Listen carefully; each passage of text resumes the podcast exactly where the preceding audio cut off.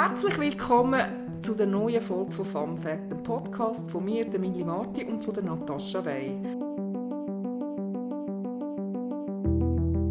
Es wird uns weiss gemacht, AHV steht vor dem Konkurs.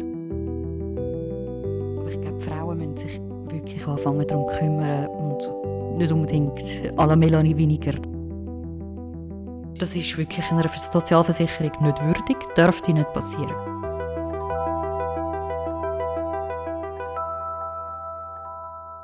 Unser heutiges Thema ist die Altersvorsorge.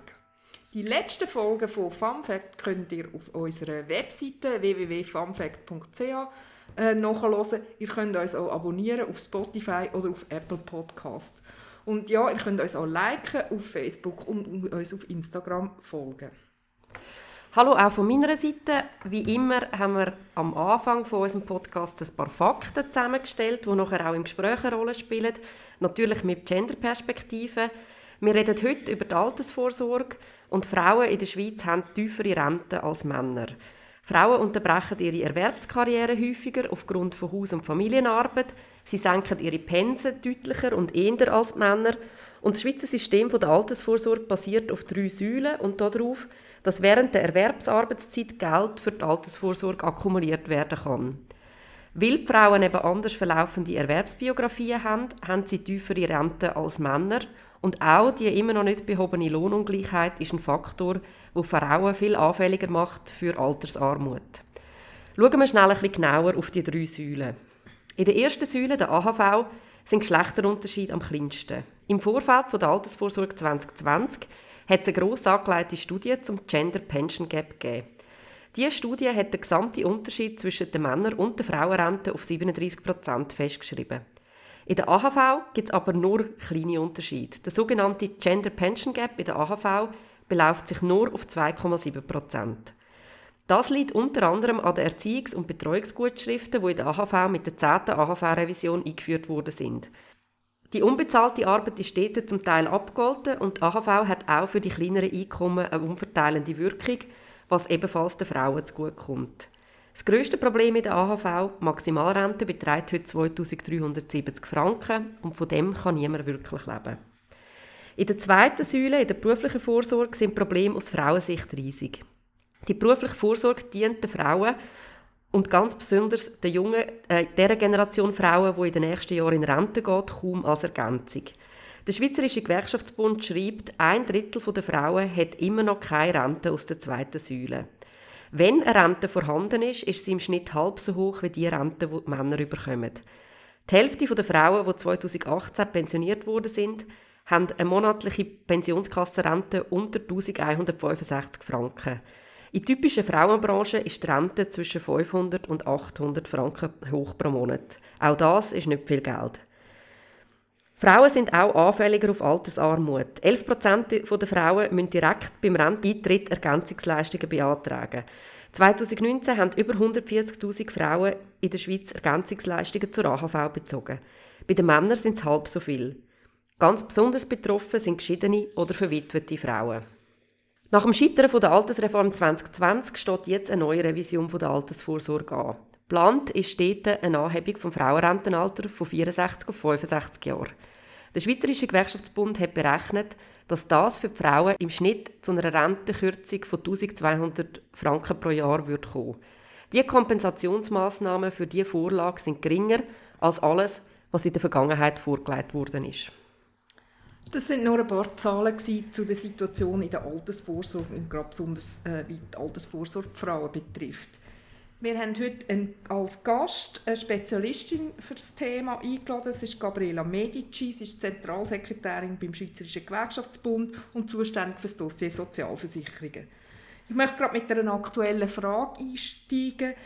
Äh, Natascha hat im letzten Abschnitt äh, davon geredet, dass äh, das Frauenrentenalter soll erhöht werden und hat gesagt, der Schweizerische Gewerkschaftsbund habe berechnet, dass das eine Rentenkürzung von 1200 Franken äh, würde bedeuten für die Frauen. Wie sind ihr auf diese Zahl gekommen und äh, was bedeutet sie genau?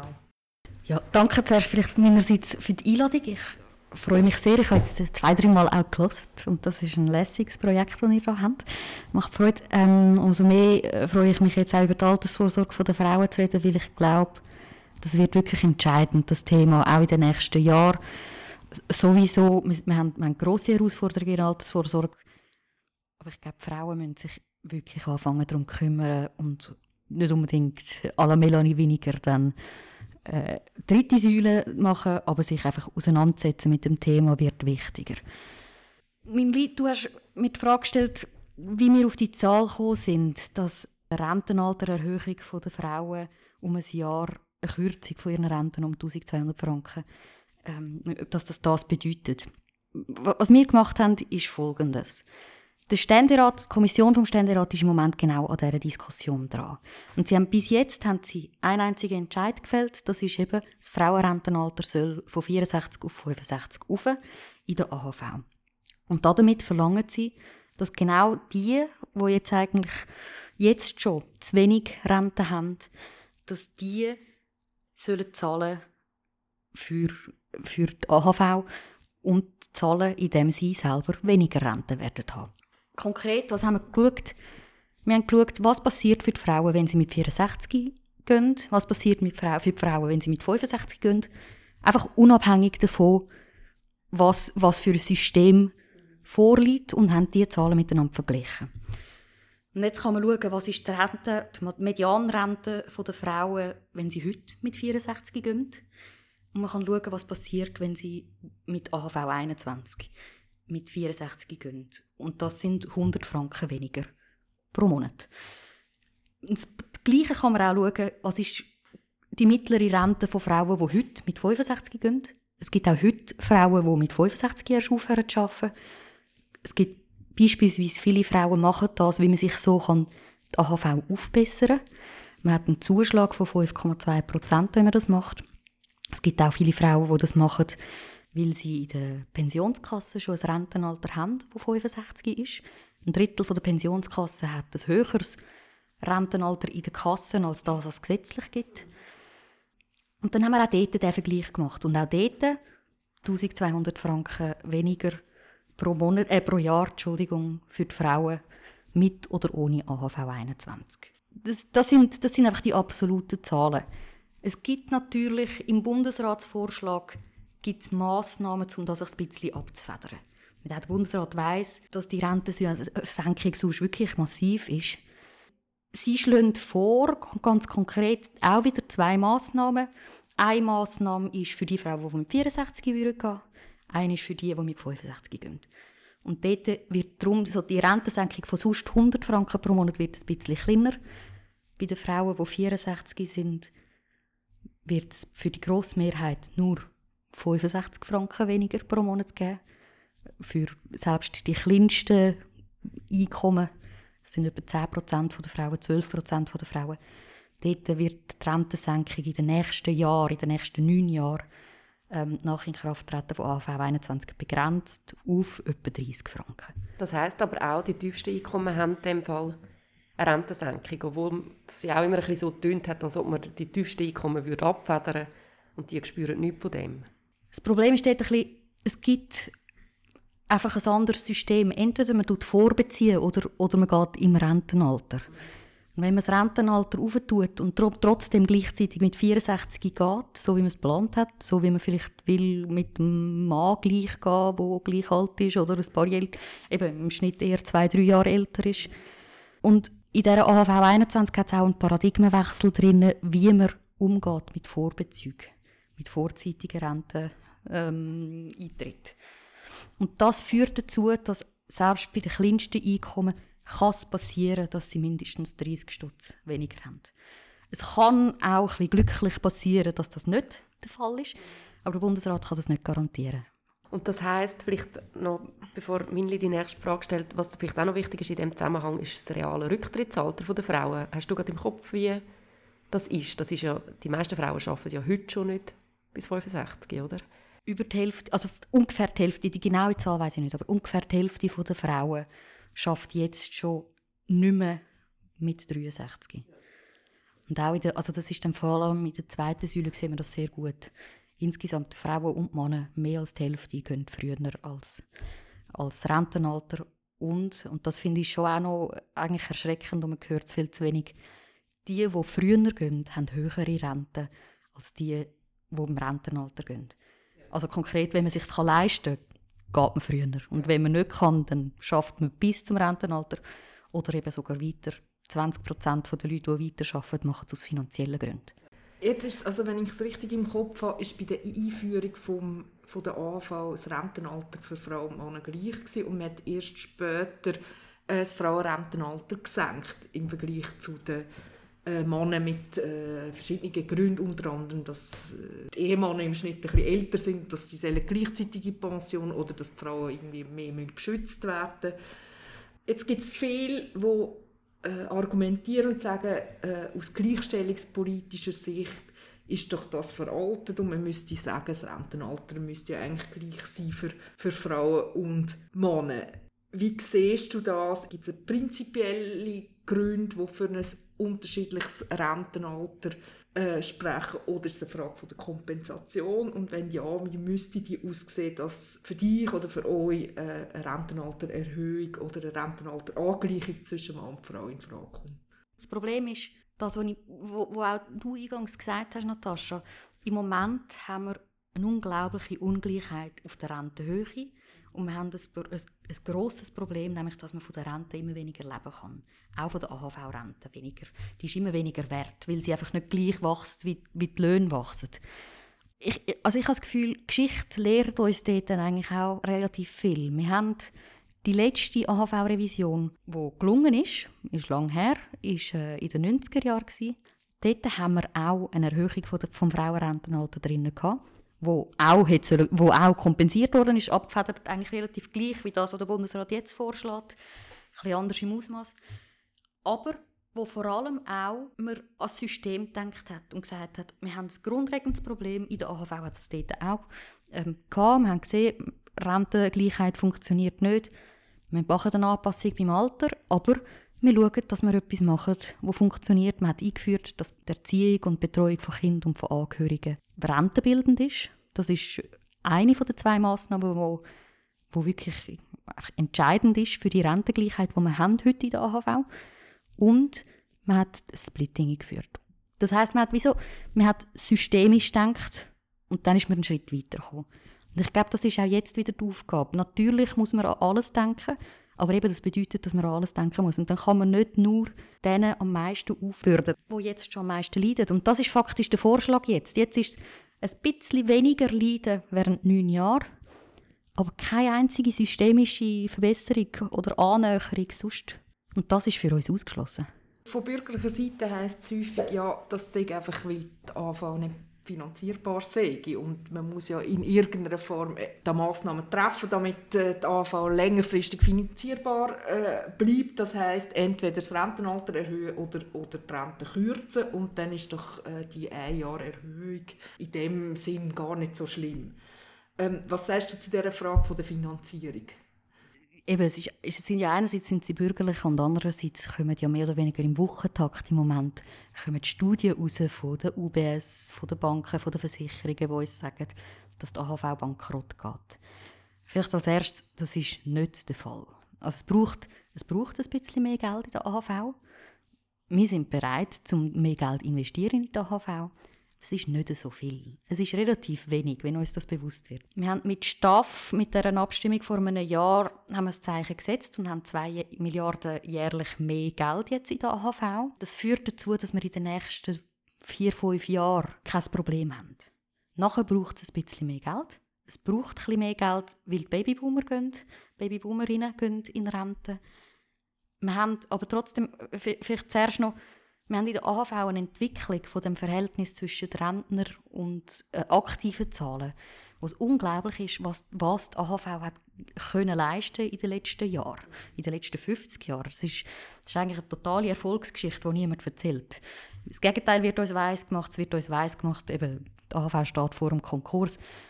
Das stimmt nicht. Ganz konkret auch wieder dort, der Bundesrat hat vor der Staffabstimmung haben sie gesagt, machen wir 1,5% Mehrwertsteuererhöhung plus Frauenrentenaltererhöhung. Jetzt ist mit Staff weniger Geld notwendig. Darum schlägt der Bundesrat neu nur noch die Hälfte vor von dieser Mehrwertsteuererhöhung. Wenn man bei der ursprünglichen Mehrwertsteuererhöhung bleiben würde, dann hätten wir genau gleich viel Finanzierung ohne Erhöhung vom Frauenrentenalter. Es braucht 1,5% Mehrwertsteuer, es braucht 1% in Lohnbeiträge oder wir haben 86 Milliarden bei der Nationalbank in der Gewinnausschüttungsreserve. Es ist eine Frage von Einstehen für die AHV, die wir jetzt brauchen. Das ist, es braucht ein bisschen mehr Geld, aber wir sind meilenweit davon entfernt, dass die AHV ja, bankrott geht. Also man will es bisschen bei den Frauen holen, wenn man das Gefühl hat, das ist ein bisschen am einfachsten, dass man es dort nimmt. Ich werde noch schnell eine Frage ähm, zum System der AHV stellen, bevor wir zum BVG kommen. Wir haben ja gesagt, die Renten sind relativ ähnlich zwischen Männern und Frauen in der AHV. Das habe ich auch am Anfang gesagt. Also der Unterschied zwischen Männern und Frauen ist sehr klein. Und ein Teil, wieso das so funktioniert, ist wegen den Erziehungs- und Betreuungsgutschriften. Von denen haben wir schon geredet. Und der zweite Punkt ist ja das Splitting. Kannst du das vielleicht schnell erklären? Einfach, wie funktioniert das Splitting? Splitting funktioniert in der AHV so, dass wenn man ein Ehepaar ist, dann nachher zählt man zusammen. Das heißt, während der Zeit, wo man verheiratet ist, zählen alle Löhne von beiden werden zusammengerechnet und durch zwei geteilt. Sie werden dann durch zwei geteilt, wenn die zweite Person vom Ehepaar in Rente geht. Das ist häufig die Frau, weil eben die Frau häufig ein bisschen jünger ist als der Mann. Und in dem Zeitpunkt wird alles durch zwei geteilt und das führt dann wiederum dazu, dass halt eben die Guthaben sich wieder ausgleichen, mehr oder weniger, und die Einkommen ausgleichen. Und man sieht es in den Statistiken, wenn erst eine Person in Rente ist, in einem Ehepaar, dann haben wir auch bei den Mannen- und Frauenrenten in der AHV einen Unterschied. Und dann mit der zweiten äh, Verrentung wegen dem Splitting wird es ausgeglichen. Also dann ist die Frauenrente höher, meistens. Mhm. Okay. Ich habe bei der AHV noch ähm, quasi eine Nachfrage. Es gibt ja quasi für Verheiratete ein, ein Plafond. Das war ja auch ein Thema in der Altersvorsorge 2020, dass man dann dort ein bisschen erhöht, weil jetzt quasi der Maximalbetrag von einem Ehepaar ist geringer, als wenn es zwei Einzelpersonen wären mit zwei vollen Maximalbeträgen. es gibt zum Beispiel viele äh, berufstätige Frauen, die sagen, äh, äh, ich habe jetzt immer geschafft und kriege quasi, weil ich verheiratet bin, eine kleinere Rente. Ist das quasi einfach äh, die Kehrseite von der Medaille, dass man, dass man quasi Betreuungsarbeit quasi abgeltet, dass man, dass man Doppelverdienerpaar in dem Sinn bestraft oder, oder wie erklärt sich das?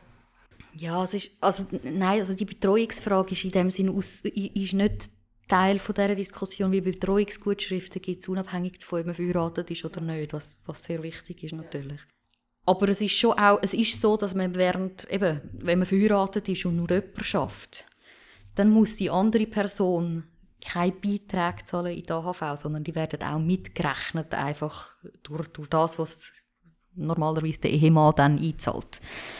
Das Bundesamt für Sozialversicherungen macht dann so eine Gesamtrechnung und in dieser Gesamtrechnung sieht man, dass im Schnitt gibt keine, gibt's keine Heiratsstrafe in der AHV. Einerseits wegen der Bevorteilung, während man aktiv ist noch, andererseits nachher äh, wegen der hinterlassenen Rente, wegen Witwerrente, Witwerrente, wo, wo es gibt auch nur für, für, für Heiratete. Ich, ich kann es aber schon verstehen, dass das ärgert, wenn man merkt, man hat es geschafft und dann eigentlich wäre man zweimal auf dem Plafond, also zweimal auf der Maximalrente und, und kommt trotzdem nur auf den Plafond. Ist, also, ist ärgerlich, ist aber, glaube im Gesamtsystem von der AHV nicht das Hauptproblem. Aber, aber dort das ist schon noch spannend, oder, wie Gleichstellung genutzt wird. Wir haben jetzt vor zwei Wochen ein Urteil gehabt, wo die Schweiz verurteilt worden ist vom Europäischen Gerichtshof für Menschenrechte, dass sie die Männer diskriminiert in der AHV wegen der Witwe-Witwerrente. Das heißt, es gibt schon Sachen in der AHV, die veraltet sind, auch gesellschaftlich. Die Frage ist, wie man sie löst. Gut, ich meine, also ich sehe jetzt gleichstellungspolitisch keinen Grund, sagen, man würde den Plafond nicht abschaffen. Es ist einfach massiv teuer wahrscheinlich, oder? Also es ist dann einfach auch eine Kostenfrage, oder? Aber, ja. Ähm, ich würde jetzt gerne noch über die zweite Säule reden, oder wir würden gerne über die zweite Säule reden. Ich habe ja am Anfang auch für die zweite Säule ein paar Zahlen äh, präsentiert, wie groß das die Rentenunterschiede sind. In der zweiten Säule sind es massiv. Aber was mich auch jetzt wieder schockiert hat, als ich das zusammengestellt habe, ist wirklich, ein Drittel der Frauen haben kein BVG. Ist diese Zahl konstant oder ist das eine Zahl, wo einfach ein Querschnitt aus der Zeit und das hängt auch mit, mit der Erwerbsbiografie von vielleicht ein bisschen älteren Frauen jetzt zusammen? Wird sich die verändern in Zukunft oder bleibt die einfach so? Äh, die Wahrheit ist wahrscheinlich ein bisschen irgendwo zwischendurch. Also die Zahl, die ist tatsächlich, das ist einfach, wie viele von den Personen, die neu in Rente gehen, die letzten Zahlen sind aus dem, aus dem 18, äh, aus dem 19, Entschuldigung. Ähm, und dort sieht man, von denen, die neu in Rente gehen, hat fast ein Drittel der Frauen hat keine BVG-Rente. Es gibt, von denen gibt es dann noch ein paar, die einfach ganz wenig BVG hätten und das haben teilweise müssen als Kapital auszahlen lassen. Aber auch in den Kapitalauszahlungen haben wir, äh, Kapitalauszahlungen von Frauen sind halb so hoch wie die von den Männern. Und dann kann man anschauen, auch statistisch, wie viele Frauen von der, von der erwerbstätigen Bevölkerung sind im BVG versichert. Und das ist eben das, was dann dazu führt, dass es eben wahrscheinlich nicht komplett sich auswächst, sofort.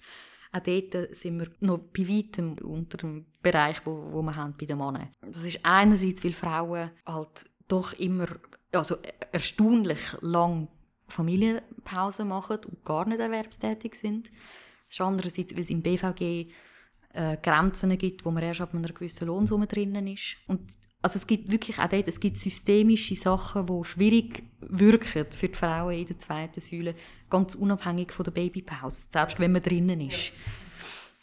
Aber ja, es, es wird schon, also Zahlen zeigen schon, es wird besser, aber es wird nicht einfach, also man kann nicht sagen, in zehn Jahren ist dann gut. Und das ist das, was wir ja auch alle merken, wahrscheinlich in unserem Umfeld.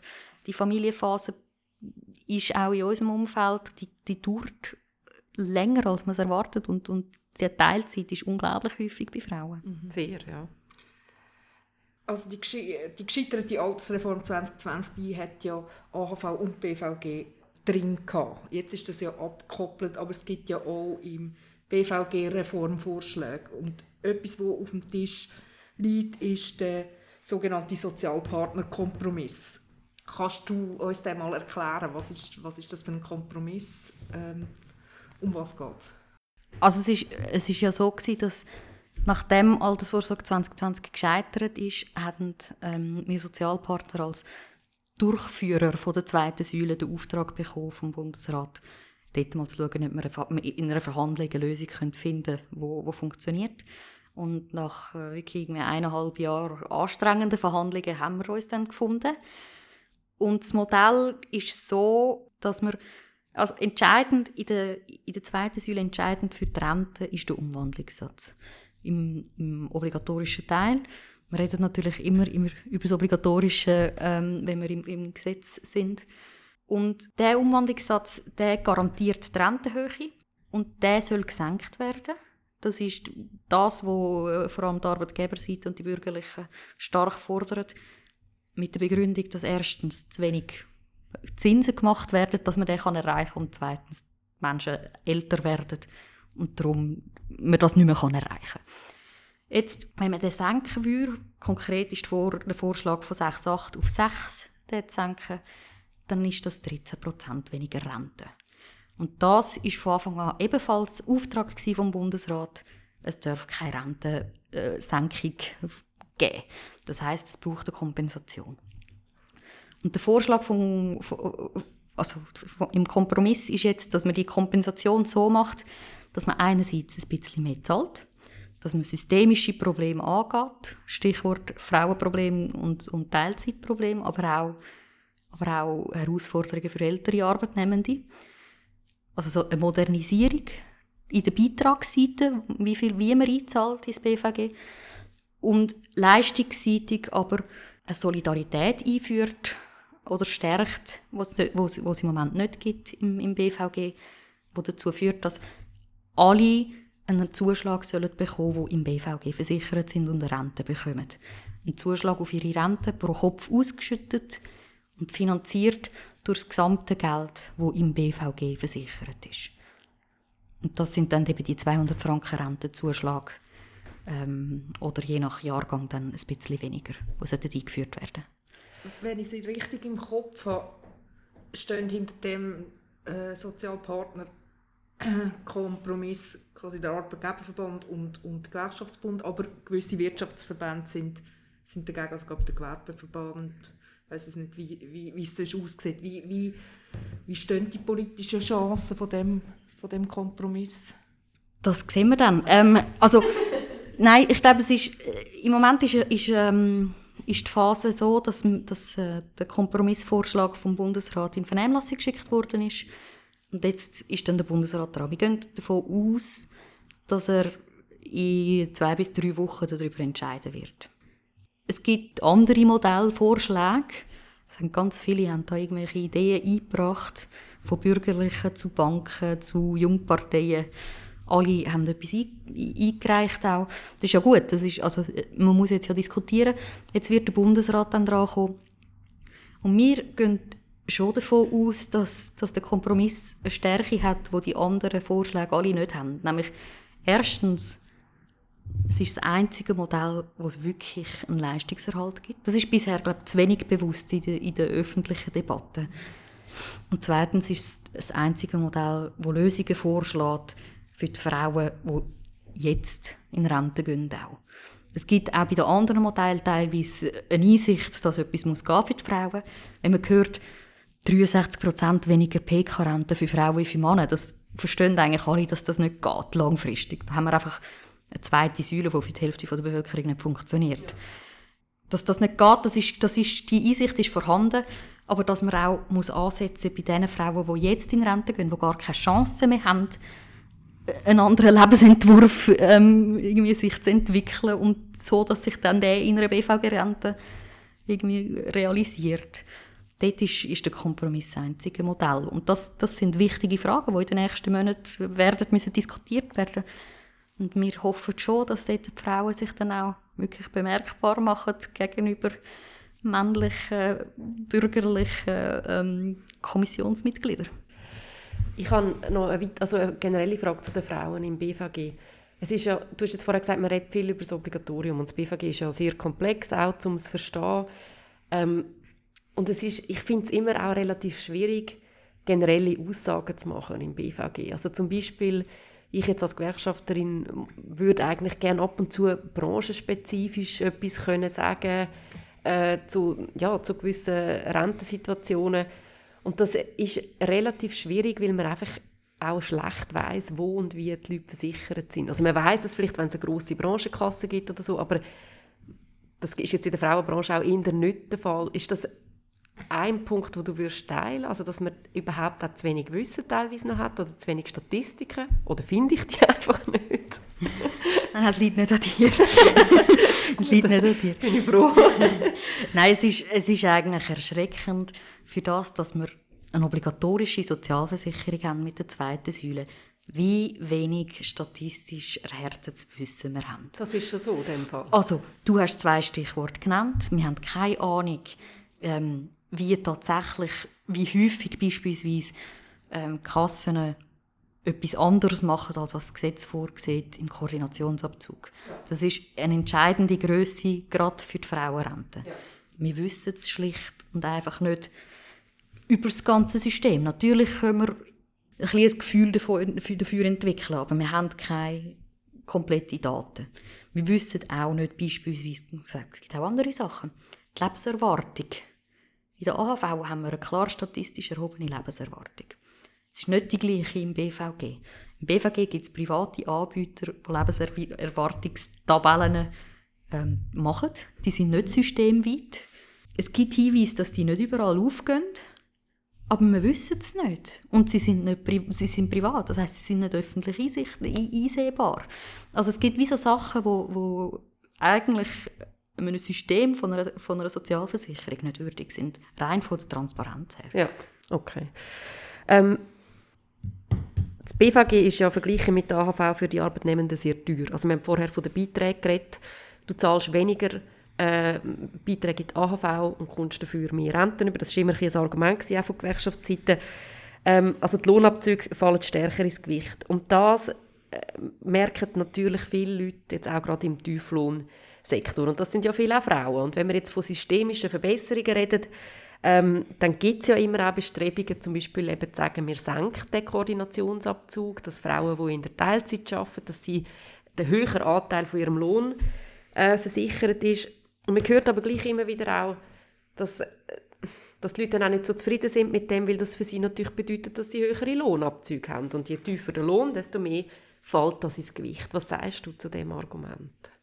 Es gibt wie zwei, es gibt wie zwei Aspekte. Der erste Aspekt ist, eben, es ist ein Kapitaldeckungsverfahren. Das heißt, das, das, das ist einfach von seiner Natur her teurer als der AHV, weil man muss das Geld anlegen und es ist ein Kapitaldeckungsverfahren, wo dezentral ist. Das heißt, wir haben, wir haben 1500 Pensionskasseneinrichtungen in der Schweiz. Das ist einfach äh, etwas anderes, als wenn du einmal einen, einen Compenswiss hast, wo das Geld für die AHV anlegt. Ja. Das ist mehr Aufwand. Wir haben Durchführungskosten, die sind bei fast 5 Milliarden jährlich in der, in der Pensionskasse. Und je kleiner dein Lohn ist und je kleiner dein versicherter Lohn ist in der zweiten Säule, desto weniger macht das Kapitaldeckungsverfahren einfach rein systemisch Sinn, weil es teuer ist. Und der andere Aspekt ist dann aber auch, wie viel, eben, wie viel macht man als Gesellschaft solidarisch und wie viel nicht. Die Verfassung steht eigentlich relativ klar und sagt, AHV soll existenzsichernd sein, das heißt Umlage soll Existenzsicherung bewirken. Das ist implizit auch ein Bekenntnis dorthin, dass Personen mit tiefen Einkommen sollen ähm, werden, auch, also ihre Renten sollen mitgetragen werden von Personen mit höheren Einkommen oder, oder vom Staat oder wie auch immer. Und das ist auch etwas, wo das kann man ins ins BVG integrieren, gerade bei den tiefen. Das ist das, was wir versuchen mit dem BVG-Kompromiss, mit dieser Umlagekomponente, weil das funktioniert eben für tiefere Einkommen. Ähm, aber das ist, das, ist dann mehr, das ist weniger systemisch, das ist mehr einfach, wer trägt wie viel. Und wir sind also weiterhin felsenfest der Überzeugung, dass tiefe Einkommen nicht alleine können verantwortlich sein für ihre Renten. Das haben wir ja festgelegt, dass eigentlich die Rentenunterschiede in der in der zweiten Säule zwischen Mann und Frau äh, riesig sind. Und ähm, ein Teil liegt eben an der, an der anderen Erwerbsbiografie, an der, äh, an, der, an der Betreuungsarbeit. Und es gibt jetzt aus feministischen Kreisen immer wieder die Forderung, ja, man soll quasi analog wie, von der, wie bei der AHV auch eine Art Betreuungs- oder Erziehungsgutschriften im BVG ähm, einführen. Was sagst du zu dieser Idee? ist, ist nicht grundsätzlich eine falsche Idee. Es, ist einfach, es kommt dann ganz fest darauf an, was das im Detail bedeutet. Konkret, wie ich gesagt 1500 Kassen. Was passiert mit Frauen, die in keiner Kasse sind, weil sie nicht arbeiten oder weil sie zu wenig arbeiten? Wo macht man für sie Betreuungsgutschriften? Wie macht man das genau? Es ist, einfach hochkomplex, um eine gescheite Lösung zu finden, die nicht wahnsinnig viele Durchführungskosten generiert. Die Frage ist, dort vielleicht eher, das ist eher der Weg, den ich jetzt würde sehen wir haben ein System, das funktioniert, wo Betreuung abgebildet wird und, und anerkannt wird, aber es ist ganz offensichtlich nicht genug hoch. Was dass rauskommt bei den AHV-Renten. Ja, dass man einfach die AHV-Rente erhöhen wäre gescheiter. Wäre wahrscheinlich auch ökonomisch einfacher und gescheiter in der Durchführung etc. Und äh, ja, also eben, das ist wieder so ein die Frage von was ökonomisch also nicht, dass das, dass das realistisch ist, aber ökonomisch könnte man eigentlich auch sagen, wir machen das BVG erst, also wir tun die AHV verdoppeln oder wirklich gross stärken und das BVG erst viel, viel später, so wie es die Verfassung vorsieht. Also, ein Zusatz. Ein Zusatz. Das ist 60 Prozent, oder? Glaube ich. Irgendwo steht doch 60 Prozent. Die Verfassung sagt Existenzsicherung über die AHV, über das BVG ähm, Fortführung des Lebens in angemessener Weise, des Lebensstils genau, vorher. Genau. Übersetzt wird das häufig als 60 Prozent. Ah, genau, dort kommt es her. Ja. Aber die Übersetzung ist schon an sich eigentlich problematisch, weil was heißt das? Es geht vielleicht auf für Leute, die 10'000 haben. Aber wenn du 4'000 hast und nachher sollst bitte mit 60 Prozent von dem leben, dann geht es eben eigentlich nicht mehr auf. Das ist auch der ursprüngliche Gedanke von dieser Koordination, dem Koordinationsabzug, dass man nicht das im BVG versichert, wo man über AHV abdeckt. Mhm. Das funktioniert vom Gedanken her schon. In der Realität sind einfach Grenzen so, dass es, dass es nicht aufgeht heute. Wir haben vorhin vom Splitting geredet in der AHV und es gibt ja auch seit ein paar Jahren, ich glaube seit der Vorsorgeausgleich eingeführt wurde, gibt es auch ein Splitting im BVG. Und da gibt es auch immer wieder neue Ideen, wie man das weiterentwickeln kann. Kannst du vielleicht zu dem noch zwei, drei... Also zuerst mal, wie das Splitting funktioniert und dann auch so ein bisschen, was im Moment im Raum steht. Eben, also in der AHV habe ich es erklärt, im BVG ist es so, dass es nur, nur teilweise im Moment ein Splitting gibt. Es gibt ein Splitting nur im Scheidungsfall. Egal, ob, wenn du, äh, ob du geschieden wirst, wenn du noch nicht ver verrentet bist oder, oder erst im Rentenalter. Dann wird das Guthaben auch geteilt. Und auch dort, gleich wie der AHV, es wird das geteilt, was du angespart hast während der Ehe durch. Und das führt auch im BVG natürlich zu einem Ausgleich, wenn, wenn es zu einer Scheidung kommt. Weil wenn du nicht geschafft hast und keine Pensionskasse gehabt hast oder wenig geschafft hast und wenig Pensionskassengelder drum hast und dein Ehemann aber mehr gemacht hat und mehr, also mehr verdient hat und mehr eingezahlt hat, dann bekommst du die Hälfte von dem Guthaben im Scheidungsfall. Das ist wichtig, dass es, dass es das gegeben hat. Es ist jetzt eben so, dass es, dass es ähm, interessanterweise vor allem Männer gibt, die finden, ja, machen wir doch einfach ein Splitting ganz generell, gleich wie der AHV, sobald man in Rente geht. Und dann, äh, das sind jetzt eben die ganz schlauen Vorschläge, die im Moment um sind und wo, wo viel auch ähm, dann Frauenkreise angesprochen werden, weil Splitting tönt gut, wenn man als, als Frau ist, ist es ja auch, aber ihre konkrete Vorschlag, es gibt zwei, drei so Vorschläge, die sagen jetzt, ja, wir machen das Splitting, aber wir machen es dann, wenn die erste Person in Rente geht. Und das würde nichts anderes bedeuten, als dass, wenn häufig ist es der Mann, der etwas älter ist, statistisch, wenn der in Rente geht, bekommt er nur die Hälfte von seinem Guthaben als Rente. Auch Pensionskassenrenten von Männern sind nicht wahnsinnig hoch.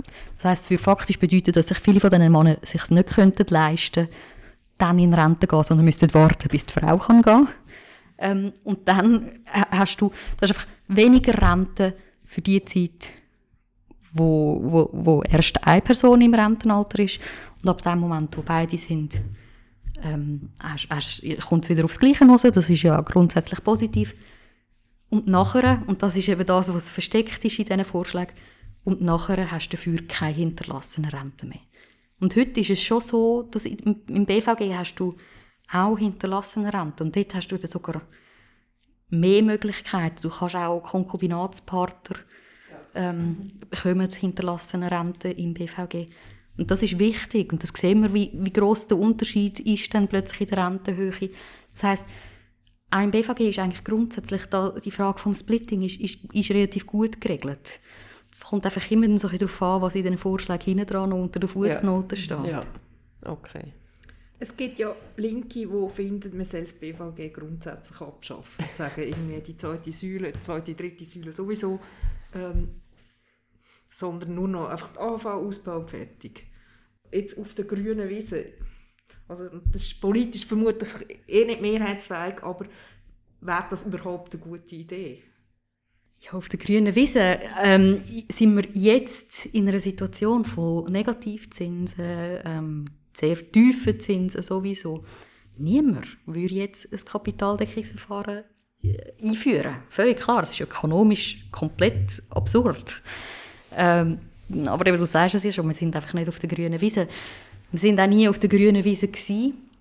Das BVG ist eingeführt worden als, als Rahmengesetz, um irgendwie probieren, einen Deckel zu, zu fügen auf das, was schon vorhanden war. Auch so ein bisschen grundsätzlicher. Ich glaube, es ist eigentlich nicht, also die Verfassung, die wir haben, ist eigentlich wirklich nicht schlecht. Sie sagt, wir brauchen ein bisschen Umlage. Mit der Umlage machen wir Existenzsicherung macht ökonomisch Sinn. Sie sagt, wir machen auch Kapitaldeckung. Es gibt Phasen ökonomisch, da ist Kapitaldeckung effizienter zum Renten generieren. In den 90er Jahren hat, das BVG unglaubliche Renten generiert mit den Zinsen, die dort möglich waren. Und es gibt Phasen, da ist es ökonomisch sinnvoller, man macht es mit Umlage. Und wir sind in, dieser, in dieser Frage sind wir eigentlich drin. Oder? Wie, viel, wie viel machen wir über Umlage? Nehmen wir die Verfassung ernst und soll es existenzsicher sein? Macht auch ökonomisch wahrscheinlich Sinn.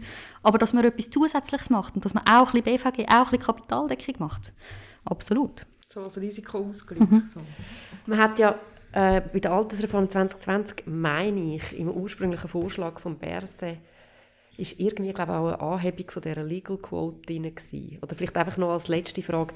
Das BVG, ist, äh, wir haben ja gesagt, es ist sehr teuer und es ist aber gleichzeitig auch ein System, das wahnsinnig viel Akteure beteiligt sind daran, wo man teilweise auch sagen sie, da fließt auch Geld ab oder sie bereichern sich, wie auch immer, was man da für eine Wortwahl will brauchen.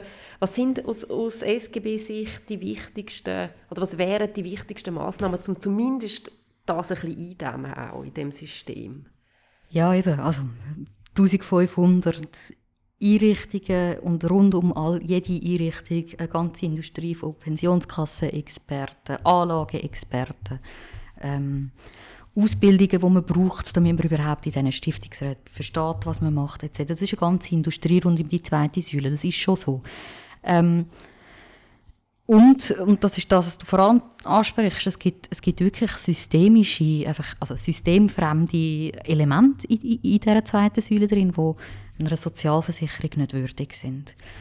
Ich würde ich, ich würd wahrscheinlich drei Punkte anführen. Erstens, die Legal Quote hast, du genannt. Musst du vielleicht erklären, was das, das heisst, dass ähm, Privatversicherer können auch das BVG durchführen ähm, Sie können das so durchführen, dass man als Arbeitgeber kein Risiko trägt. Also normalerweise ist es im BVG so, dass man ähm, das Risiko dass man, dass man irgendwelche Kursschwankungen ähm, langfristig trägt zusammen, das trägt man eben zusammen. Der, der, Arbeitgeber kann sich von dem freikaufen und sagen, die Versicherung trägt das für mich. Die Versicherung lässt sich aber für das zahlen.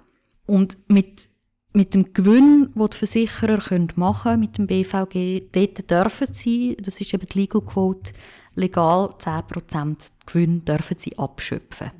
Und einfach, also das sind in den letzten zehn Jahren über 7 Milliarden Gewinne gewesen. Okay, das ist nicht wenig. Das ist nicht wenig. Vor allem, es ist auch, es ist noch, es ist, wir haben in der zweiten Säule seit über zehn Jahren Renten, die sinken. Und also die Proportion von den Renten sinkt enorm. Ähm, Im Schnitt sind wir bei bald fast, also ja, bald 20% weniger Renten. Die Versicherergewinne sind auch ein bisschen zurückgegangen, aber nicht in dem Ausmaß. Also bei weitem nicht. Das ist überhaupt kein Verhältnis vorhanden. Es gibt dort auch noch eine zweite Sache, wo, wo ist ähm, die Risikoprämie. Das heißt, man, man zahlt ein neben dem Alterssparen für den Fall, dass man invalid wird oder dass jemand stirbt. Und auch dort ähm, ist es möglich, Gewinne damit zu machen. Und wir sehen, dass auch dort die Versicherer haben in den letzten zehn Jahren fast 10 Milliarden Gewinn gemacht mit überhöhten Risikoprämien. Eigentlich sagt das Gesetz, das müsste ungefähr im, im Mehrjahresdurchschnitt aufgehen. Nicht der Fall. Das ist wirklich einer Sozialversicherung nicht würdig, dürfte nicht passieren. Und nachher gibt es etwas, das uns auch recht umtreibt, das ist die Frage der Vermittler.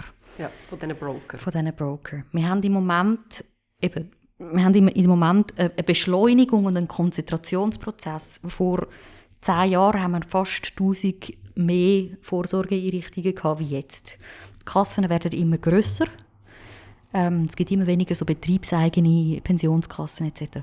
Das ist nicht per se negativ. Es kann sein, dass man grösser hat, man einen Skalierungseffekt, dann ist, kann man bessere irgendwie Leistungen generieren besser anlegen, whatever. Aber wir merken, dass es Vermittler gibt, die spielen richtig mit dem Wettbewerb so, dass ganze versicherte Bestände hin und her geschaukelt werden, dass es für die Kassen mehr oder weniger unmöglich ist, langfristig zu planen, was wichtig ist im BVG, weil man ja muss für 40 Jahre eigentlich anlegen können von der Idee her. Und sie machen das in ihre eigene Tasche.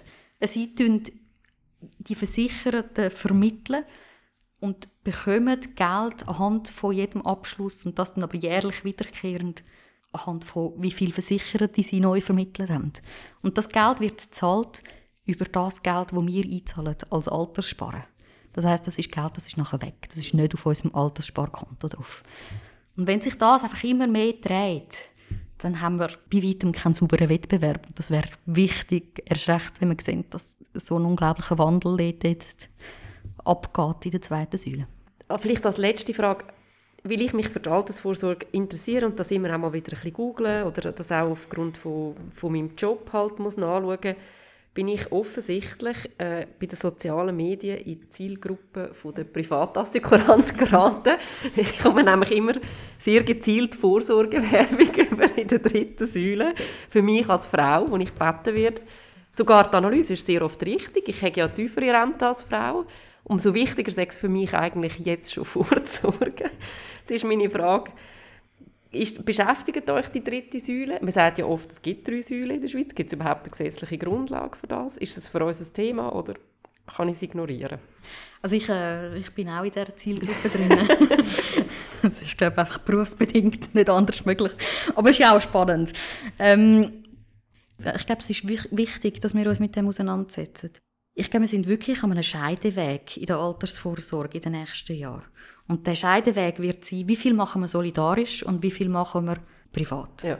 Eben, auch die NZZ schreibt mittlerweile eigentlich fast wöchentlich, oh, die Rente sinkt, wir haben das Problem, die AHV geht bankrott, wir haben das Problem. Im Lösungsweg dort wir uns ein bisschen unterscheiden. Weil dort ist die Lösung immer, ah, dritte Säule.